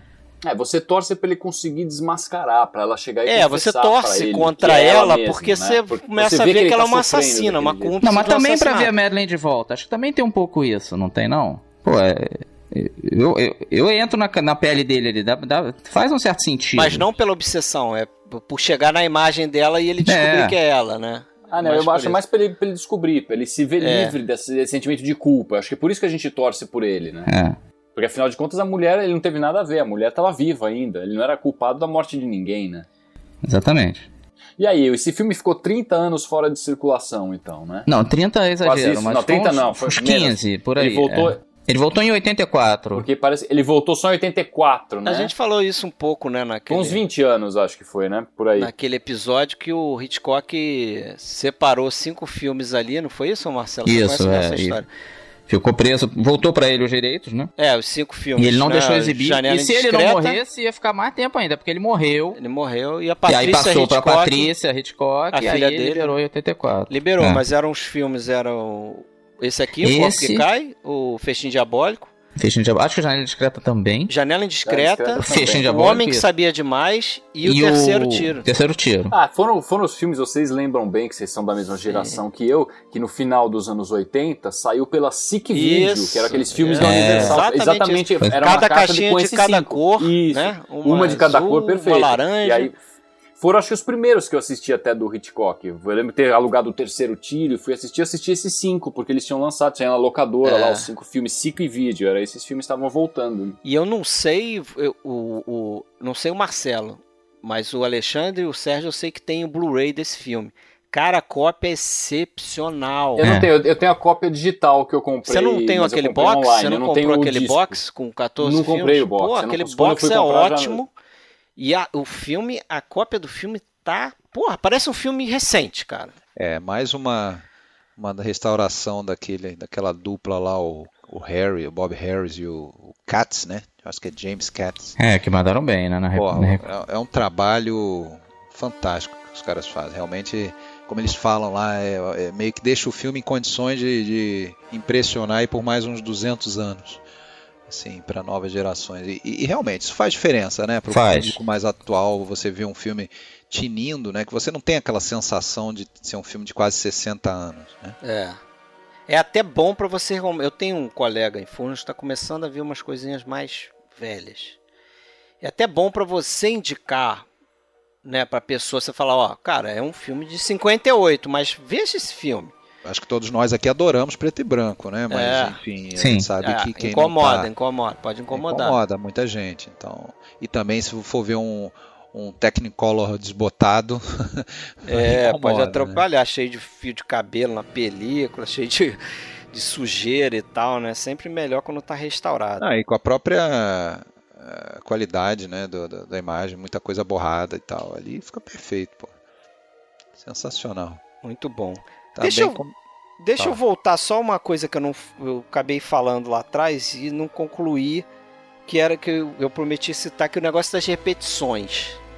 Vocês também notam essa coisa de repetição acontecendo toda hora no filme? Eu notei aqui algumas aqui só para mais. É, eu posso falar uma que até fazendo uma, uma brincadeira aí com, com vocês, porque é claro que eu escutei o podcast lá, não participei do, do episódio 4 da filmografia do, quarto, né? Não sei, não sei qual foi o número dele, mas foi o, foi quarto, o quarto episódio da filmografia do Hitchcock.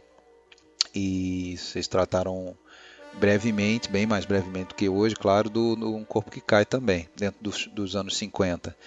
E, e aí eu, me chamou muita atenção você, tanto o Marcelo quanto o Fred quanto o Sérgio debocharam um pouco assim da, dessa coisa do, do, do Fred é, trazer que versões isso? ou imaginar coisas não, e tal. Eram as teorias mirabolantes. As teorias mirabolantes. Isso acontece. É porque você deve ter perdido várias. É, não, não, não, de cinema. Não, não, é o contrário. As teorias não eram minhas, eu só trazia as Ao contrário. É ao é, contrário. Peraí, deixa, eu, deixa eu falar, deixa, deixa eu concluir. Ao contrário, eu entendo e concordo com muitas delas que são mirabolantes. Quer dizer, concordo que sejam mirabolantes. Agora, essa que ele falou ali que vocês deram uma sacaneada, eu acho que já foi meio que na para não perder o hábito, porque sacanear o negócio do verde dentro desse filme, porra, o, ver, não, o verde. A questão das cores, não. O verde. Da árvore verde. Acho que foi uma coisa ah, da, da, árvore, árvore verde. Porque eles falam. Sempre viva, a árvore sempre é. viva. Todo o lance do verde nesse filme que está muito presente, né? Não é só, não é não, só a questão não, das é. sequoias, é. claro, mas traçando a relação com as sequoias, aquela coisa do sempre verde, sempre viva,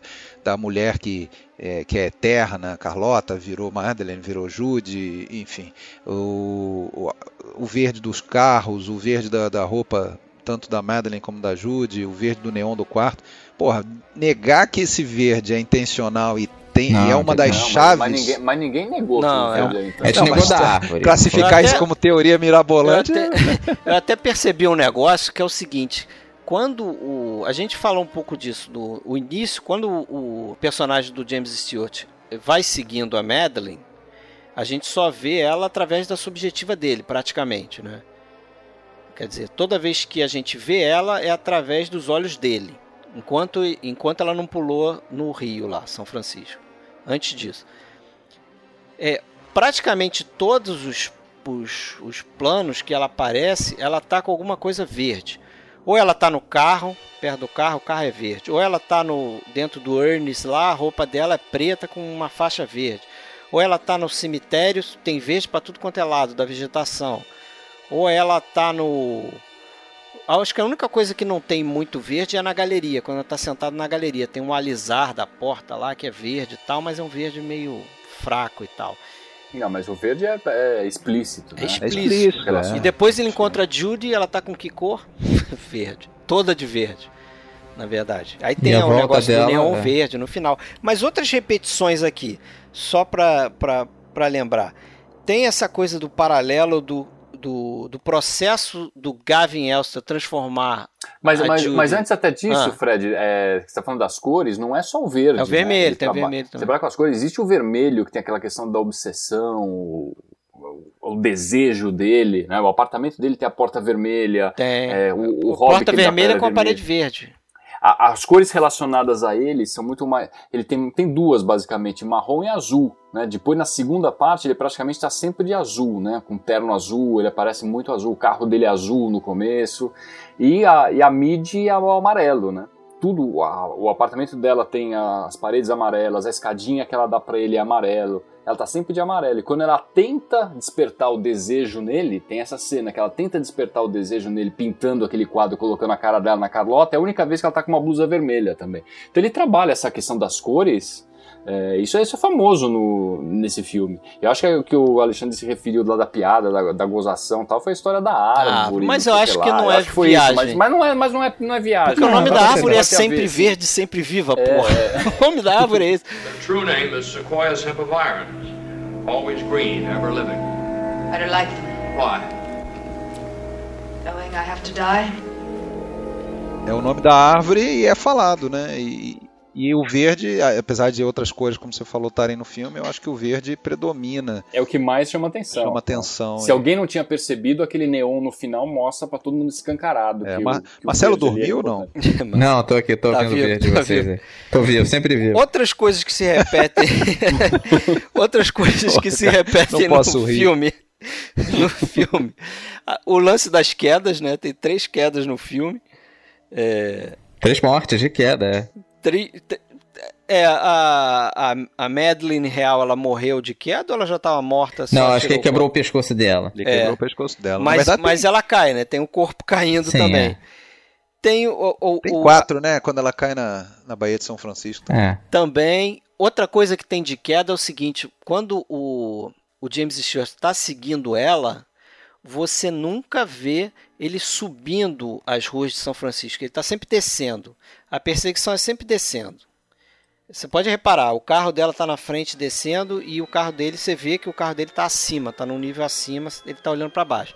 A única vez que tem um carro subindo, que é quando eles vão para aquela missão, tem um plano lá que o carro parece na tela, né, no, no enquadramento, é. parece que o carro está subindo. Claro que o carro está andando numa estrada reta, mas o carro está fazendo sentido para cima na, na tela.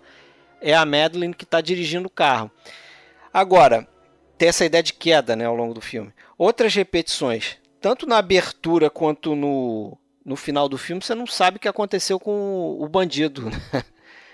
Porque também no início do filme eles estão perseguindo o bandido, o bandido se safou lá, pô, provavelmente. É, os dois bandidos salvaram, é. Os dois Ele bandidos salvaram, o do início do filme e o final, o, o Gavin Elster. Tem várias cenas se repetem assim, né, de locações, cena na galeria com o retrato da Carlota, cena na missão que se repete. Tem a cena do cemitério que uma vez é ela que está levando flores para um o túmulo da Carlota, o outro é o, James Steele indo no cemitério ver o túmulo da Madeline. Tem uns planos que são parecidos. Por exemplo, você falou do negócio da cor do vermelho.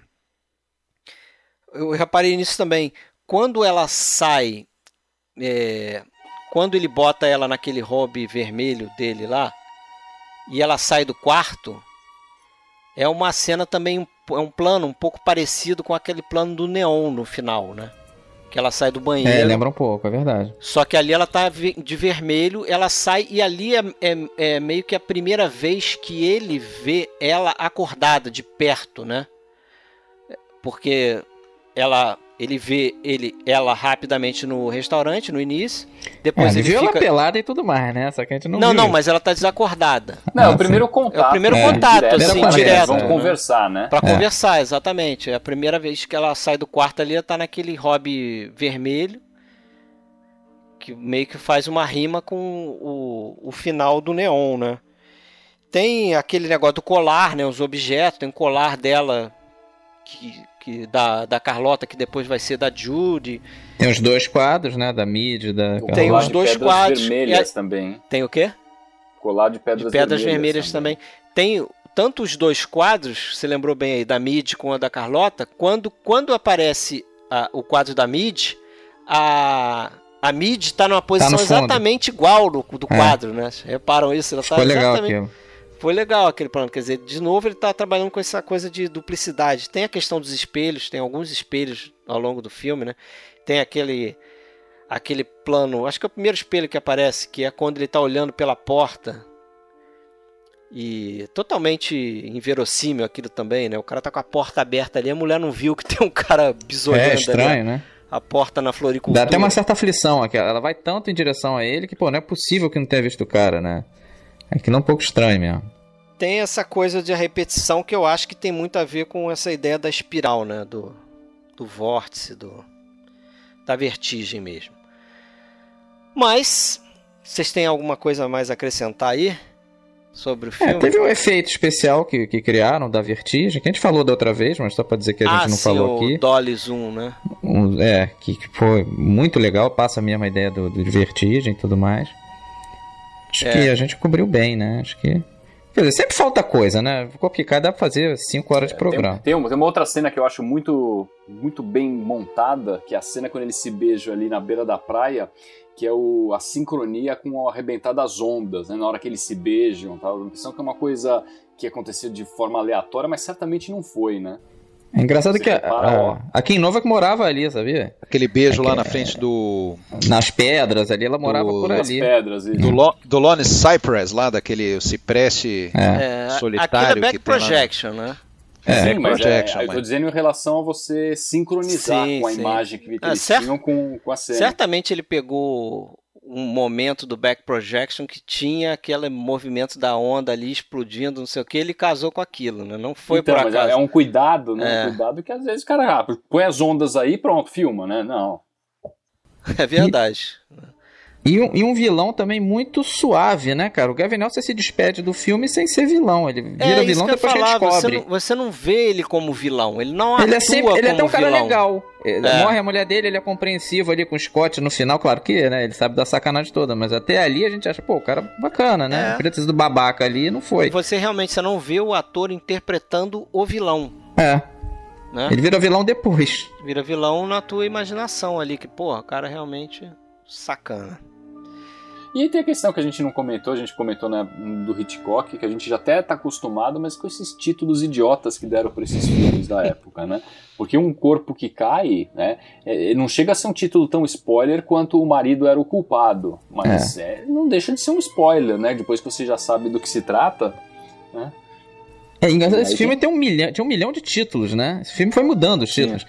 Ele foi Nossa, filmado tem uma lista. como tem uma, Nesse livro que você falou é. tem uma lista que acho que tem duas páginas. É, enorme. Ele foi filmado, não foi filmado como Vertigo. Quando eles estavam fazendo, que filme vocês estão fazendo? Se perguntar, você dizer, é, From Among the Dead, é, de Dentre os Mortos mesmo.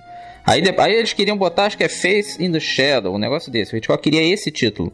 E aí Era o... tão simples, né? Botar vertigem. Facing the Shadow ia ser no ar mesmo. É, e aí não pôde, ia ser, não pôde ser porque o Elia Kazan lançou a Facing the Crowd. E aí, putz, ficou, ficou muito parecido, né? Aí para não dar confusão, aí botaram um monte de títulos lá. Tinha, eu, eu, gostava de um outro, tipo, tem um que é My Madeline, seria minha Madeline. Acho que seria bacana. Podia se chamar Acrofobia também, né? Acrofobia seria, mas talvez. Ah, seria muito. É, afastar é, o muito distante das é. pessoas. Porque quem, quem que sabia né, é, o que, que é era verdade. acrofobia? Pô, é sobre época, a Grécia esse filme. é. é. Mas, era realmente uma lista imensa, né? De... Mas eu já acostumei com o Corpo que Cai. Eu sei que é um título meio ruim, mas eu já. É. Tinha, tinha Carlota. Carlota era um desses títulos. É. Behind the Mask, Deception. Só pra citar. Tem alguns, alguns é. The Hidden Life. A Life is Forever. Mas eu vou ser sincero, eu não acho Vertigo um super título, não. Acho até meio simplinho, assim, meio ah, sem graça. Mas funciona, porra. É porque a gente eu, acostumou. Eu gosto desses títulos, assim, simples, de uma palavra. Tem a ver com a ideia de uma palavra, eu gosto. Rope. também tem. E combina ah, com é toda essa ideia de, do filme, né? De vertigem mesmo. De você tá numa. Num, um movimento ali de, de vertigem também, de, de coisa acontecendo, você está no meio de um sonho, parece que você está no meio de um sonho é, vertigem, psicose, né? São títulos, palavras únicas assim, mas que em Portugal deveria se chamar tontura. tontura. Eu não sei, vocês pesquisaram nos títulos em outros países? Não, não Se alguém teve um título tão idiota quanto um corpo que cai. o marido era o culpado, deve ser o, o marido era o culpado. A mulher que viveu duas vezes. Nunca verá um que vai bater o marido era o culpado. Olha, rapaz. Olha que tem. Não, não abusa. Olha, difícil, não teve hein? o down by law que ficou down by law mesmo, assim? Pô, isso é podre, né, cara? é, pra portuguesar o nome, né?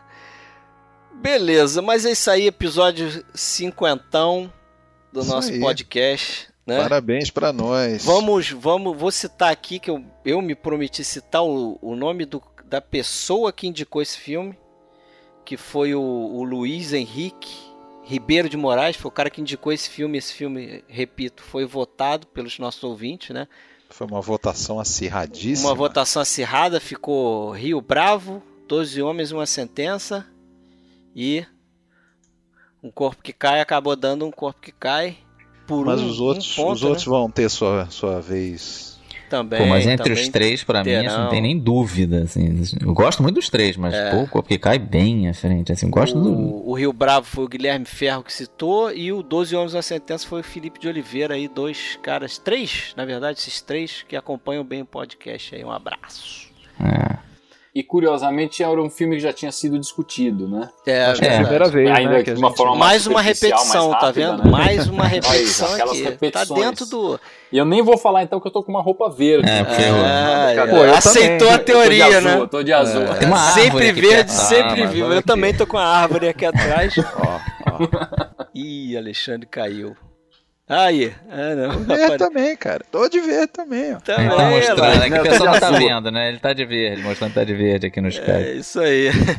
Beleza. E caiu, coincidentemente, no episódio comemorativo ser o que a gente é, começou a falar no início, que é o filme que hoje é votado como o melhor filme, né? Contestável, totalmente contestável, mas tem essa coincidência. Mais uma repetição, a galera votou e os críticos votaram. É isso aí. É, essas listas, na verdade, são feitas com votações, né? As É, pessoas é a mesma votam. coisa, é. Exatamente. Que bom que seja um filme bom, né? Porque às vezes aquele filme que acaba sendo muito popular, as pessoas votam, mas não, sabe, É, de repente não é aquele filme. não né? é Esse exatamente. É um dos aquilo. melhores, sem dúvida é um dos melhores. É. né? É, esse filme, na última votação, que deu o Cidadão Kane de novo, né? não da última de 2012, mas antes dele virar primeiro, 2002, é. em 2002, ele chegou a ser a perder para o Cidadão Kane por cinco votos. Então estava ali já preparado para É, eu acho que ali lugar, né? afeta muito assim, vai mudando os caras que indicam, né? É, Porque às vezes né? morrendo, então vai pegando a galera mais nova, vai aumentando a chance dos. Apesar de que o cai é 58, né? Não é tão novinho assim, mas. É, é, mas vai, Vai mudando a opinião das pessoas, né? São pessoas diferentes e tal. Mas beleza, 50, 50 Mas aí. vamos para os próximos 50 agora. Vamos para os próximos 50. Lembrando que a gente já fez várias filmografias aqui, né? Hitchcock, a gente falou ao longo do episódio, mas a gente fez do Kubrick, fez do Leone, fez Kalatozov, Kobayashi. Recentemente a gente fez do Dreyer. Tá terminando o Billy Wilder. E vem coisa legal aí, hein? Vem, Se a gente resistir a esse ritmo. É isso aí. Tomara que sim. Mas é isso, né? Já falamos bastante aí. Valeu aí, Alexandre. Valeu. Tchau. I look up, I look down. I né? look Fala up, aí. I look up, I look down. Até a próxima, pessoal. Valeu. Apareçam. Apareça. Sérgio e Marcelo. Opa, valeu. Consumam. Isso aí. Vão receber convitinho, hein? Pro 2017. Se preparem. Pô, você sabe, você sabe que, eu, que eu tinha a intenção de ter participado no do 007, né? Ah, mas Quando é- eu percebi já tinha sido. Ainda dá. Ah, mas ainda tanto tem. com cronogramas, Mas tanto ainda com tem a olhei, parte falei, 2, nossa pô. senhora, já Parte Então vamos pra parte continuar, vai 2. ter o Roger Moore agora. O, É, o Roger Roger Moore. Vamos pra parte 2, tá, Tá convidado já. ver, Pronto, hein? já tá convidado. Então, Tá convidado, hein? Né? E Em Poderoso público. Chefão, convidado em é? público. Poderoso Chefão vai ser no final do ano. Aí a gente vai, vai ser com. A gente já tem o Marcelo Zagnoli, mas se quiser participar também, no problem. A gente vai ter um convidado também, já pra esse aí, mas claro que pode participar. Vamos ainda fazer também, já está programada, era para esse ano, mas vai ficar na verdade para o início do ano que vem a filmografia do Visconti. E vamos ter novamente a presença de, de um convidado que já participou. Esse, o Fernando Brito, né? E o outro que já participou também com a gente aqui, o Bruno Coll, aí, os caras que participaram aí desse. É legal vocês irem trazendo outras pessoas É. que dão um- uma dinâmica diferente, outras É, ideias. é. né? Acho que é legal. isso. Oxigena, né? É. Agora a gente tem que chamar uma mulher também para participar aqui, né? Para não ficar só um, um clube do é, tá muito machista, aqui, mas né? tentaremos faremos novas contratações aí. O departamento de RH tá com um contratinho pronto. Não pode querer mudar a roupa dela. é, mudar tudo, tudo é. né? tá certo. Mas valeu então também o Marcelo Renova, valeu a participação. Valeu, brigadão, um abraço. Valeu, Sérgio. Abraço. Valeu. Tchau. Abraço.